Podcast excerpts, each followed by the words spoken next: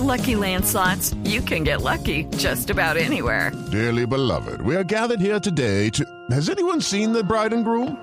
Sorry, sorry, we're here. We were getting lucky in the limo and we lost track of time.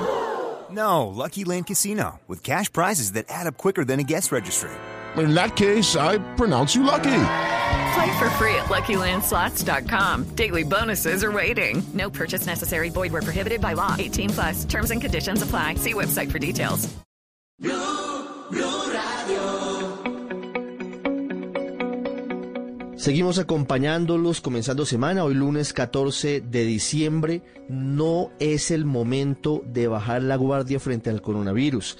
Estamos en Yo me cuido, yo te cuido. Estamos desde marzo de este año acompañándolos con información útil, de servicio, información de la ciencia, de la tecnología, de cómo avanza la búsqueda de soluciones al COVID-19. Acabamos de hablar con el médico colombiano que ya fue vacunado en Bristol, en Gran Bretaña, con la vacuna de Pfizer. Y ahora no abandonamos a nuestra gente en Cúcuta, los oyentes que a esta hora nos sintonizan en el norte de Santander y en la frontera con Venezuela en los 97.7 FM. No la está pasando bien Cúcuta, no la están pasando bien varios municipios del norte de Santander por el aumento en el número de contagios y porque está a puertas del colapso lamentablemente el número de camas que están disponibles en las unidades de cuidados intensivos de sus hospitales. Señor alcalde de Cúcuta, Jairo Tomás Yáñez, buenas noches, alcalde. Ah, Ricardo, muchas gracias por la llamada, mm, muy gentiles, por poder tener la oportunidad de contar estos complejos momentos que vive la ciudad.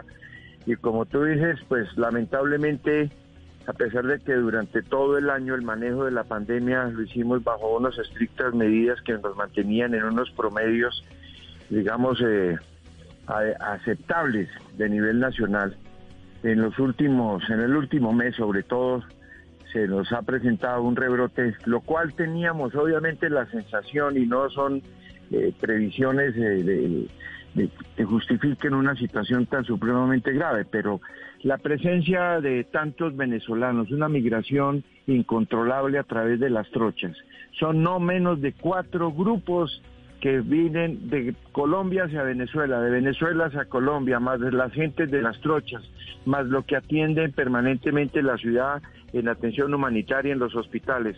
Pues obviamente todo esto desborda y aumenta el grave, la grave situación en el espacio público y en eh, paralelamente con toda la inmigración de, del Catatumbo por desplazamientos masivos casi que permanentes de campesinos por acciones de la violencia y el narcotráfico pues eso complica muchísimo más la situación. Pero estamos haciendo frente en, base a un puesto de mando unificado, coordinado con toda la institucionalidad de la ciudad y del departamento, guiados por un consejo epidemiológico que se reúne permanentemente. Esta semana están entrando cada vez más a la semana unas 7 a 12 camas UCI eh, que están haciendo, pues obviamente, compensando esta difícil situación pero en general el llamado del alcalde es a la, a la atención al, tema pedagógico, al tema de concientización, de, hacer un trabajo colectivo, que no es solamente de Cúcuta, es de todo el país. Yo creo que estas situaciones eh, tienen que ser utilizadas para hacer una reconversión por la educación, por el respeto a las normas. No tenemos otra alternativa.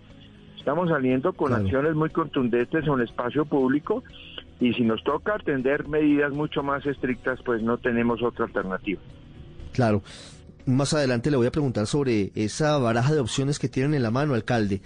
Primero quiero preguntarle qué tanta incidencia tiene la migración de, de miles de venezolanos diariamente sobre todo a través de las trochas, usted lo dice, otros que están incluso yendo y viniendo porque hay otro grupo que está intentando regresar a su país en medio de la crisis.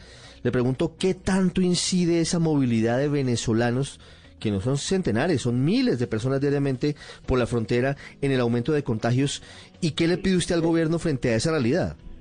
Esa es la papa caliente de la frontera durante hace varios años. el, digamos, la frontera tan permeable que se tiene en una situación de, de, cierre de frontera, pues obviamente la gente en una situación de verdadera situación humanitaria compleja, pues llegan a Cúcuta buscando alimentos de primera necesidad y ahora con ocasión de la Navidad a tratar de recoger giros en las casas de cambio que son emitidos por sus paisanos o sus con sus pares en, en muchos países de Sudamérica. Entonces la ciudad está desbordada eso, eso conlleva a que la, el tema migratorio siempre será una de las grandes dificultades y lo más grave es que estas personas llegan sin control, sin una identificación. No hemos podido salir adelante con la, con la identificación biométrica. Las, las, las trochas obviamente son temas totalmente ilegales, tienen además fruto y consecuencia del trato prácticamente de, grupos ilegales que son las que la controlan.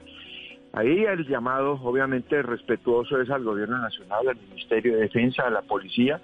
Eh, ya hemos solicitado en muchas ocasiones una atención especial en la zona de Villarrosario, en una gerencia estratégica de frontera que estamos obviamente también eh, enfrentando, pero también planeando soluciones de largo plazo a través de proyectos que permitan el control permanente de la frontera, los tamizajes, el ejercicio previo porque obviamente no puedo decir yo como alcalde ahorita que es que no hemos hecho nada después de llevamos siete, ocho meses testigos de esta situación.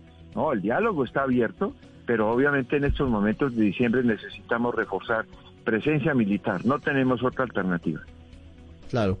Alcalde, Hablando de la situación en el Catatumbo y el desplazamiento de personas desde Cúcuta, eh, ¿cuál es hoy la realidad frente a la pandemia principalmente? ¿Qué tanto incide en la pandemia? La realidad es que Cúcuta aloja muchas personas y familias que raspan en el Catatumbo, pero tienen sus familias en Cúcuta.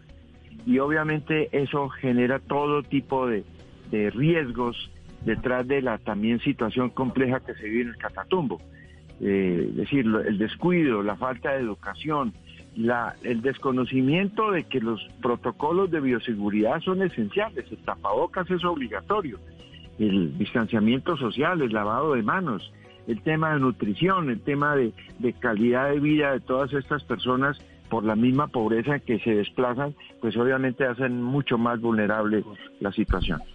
Claro, alcalde, ¿cuál es hoy la radiografía de las camas UCI? Usted nos dice que semanalmente se están creando nuevos sitios para atender a las personas que se compliquen en su situación de salud por cuenta del coronavirus, pero hoy, ¿cuál es el porcentaje de camas ocupadas y cuál es la situación de los medicamentos? ¿Hay suficientes medicamentos? ¿Me repite, por favor? Perdóneme. 98% de ocupación, pero también hay problemas de suministro de medicamentos a nivel nacional. Eso se está ya tratando de surtir en forma lo más oportuna posible con el Ministerio de Salud Hemos tenido el apoyo del ministro permanentemente, del viceministro Moscoso.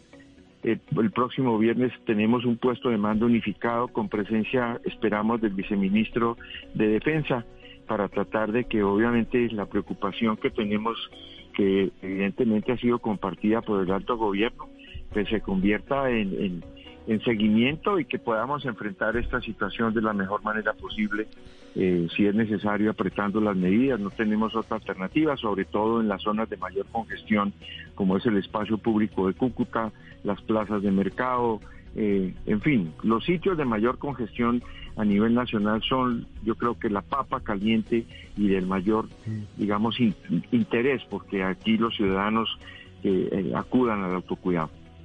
Alcalde, ¿cuáles son los medicamentos para atender a los pacientes de coronavirus que hoy están escaseando? exactamente los nombres no los tengo a la mano, pero sí, entiendo que ha habido situaciones de, demanda insatisfecha en este tipo de medicamentos que por fortuna también están siendo canalizados a través del gobierno nacional para que lleguen lo más pronto posible a la ciudad de Cúcuta. Alcalde, una pregunta final. ¿Es posible que usted acepte la petición de los médicos en el sentido de implementar una cuarentena más estricta? Ellos piden durante tres semanas, durante 20 días exactamente, para controlar el avance de la pandemia en Cúcuta. ¿O en qué están pensando? Sí, la situación es esta, a raíz no solamente de la solicitud de los médicos, sino por el propio reflejo de las estadísticas. Entendemos perfectamente la preocupación del grupo médico que ha hecho una labor heroica en todos estos meses tan críticos, pero el, el tema central es que ya la ciudad tomó hace dos días y hoy estamos confirmando otros decretos complementarios de toque de queda, prohibición de expendio y consumo de bebidas alcohólicas, pico y cédula en toda la ciudad y en todas las actividades de comercio y esperamos que esas medidas más otras de, mayor control, pues obviamente surtan sus efectos en un par de días, dos, tres días. En caso de que las situaciones se desborden, pues no tendremos otra alternativa de que llevar a la práctica cuarentenas obligatorias por grupos sociales y por comunas. Y eso usted dice que podría darse incluso por comunas, en espacio público, en plazas de mercado, toques de queda estrictos. Y no es una situación atípica. En Europa, por ejemplo, usted lo ha visto, alcalde, en Alemania hoy cerraron gran parte de las actividades, en Holanda también lo están haciendo. En sitios donde la pandemia no está controlada se están haciendo este tipo de, de consejos para tomar decisiones. ¿Estamos cerca en Cúcuta de esa posibilidad de que por barrios o por comunas haya cierres estrictos? Todas las opciones ya están siendo consideradas y programadas incluso. Estamos preparándonos para medidas de mayor emergencia, porque no se pueden tomar de la noche a la mañana, porque la previsión de acceder a ayudas humanitarias para las personas que van a quedar confinadas en casa tenemos que irlas programando. Estamos justamente en eso. Por supuesto. Alcalde, ¿cómo piensan abordar Navidad de Año Nuevo? Porque la coyuntura es complicada, no solamente por lo que está pasando, sino porque muchas personas querrán reunirse con las familias, pero como dice la adagio popular, el palo no está para cucharas. ¿Cómo están previendo ustedes estos días que vienen? La Navidad en Cúcuta va a ser familia por familia individual. Serán saludos de Navidad virtuales. Eso ya está organizándose el decreto y esperamos que la ciudadanía en general entienda la emergencia que se vive y obviamente todos estos temas de, reuniones, así sean familiares, van a ser prohibidas. Es el alcalde de Cúcuta, Jairo Tomás Yáñez, con nosotros esta noche Yo Me Cuido, Yo, me yo Te Cuido. Alcalde, gracias. Esperamos eh, hablar pronto con una mejor situación. Mm, lo escuchan, como siempre, y usted lo sabe, en los 97.7 y cuente con nosotros para lo que se necesite. Los medios son fundamentales en este momento en que tenemos que transmitir esencialmente mensajes pedagógicos, mensajes por el autocuidado. Esto es decir, la construcción colectiva de este tipo de medidas es inaplazable. Alcalde, lo acompañamos. Estamos viendo incluso imágenes de esta tarde de un agente de la policía en Cúcuta, desesperado en su patrulla. Tal vez usted lo conoce, alcalde eh, con el, hombre de la policía con eh, el radioteléfono y con el altavoz en la mano, pidiéndole, casi que implorándole a los cucuteños que están en el centro de la ciudad desjuiciados, que por favor se cuiden. Y dice, se los estoy advirtiendo hoy, 14 de diciembre. Ahí lo escuchamos de fondo, alcalde. Que nos tienen que ayudar con la disciplina, con el uso correcto del tapabocas. Se lo digo hoy, 14 de diciembre, para en el centro de Cúcuta y ese es el llamado de todos. Así que lo acompañamos siempre, alcalde. Feliz noche. Gracias, gracias Ricardo, muy queridos, muy amables. Llega la nube, feliz noche para todos. Comenzamos semana y se termina este 2020.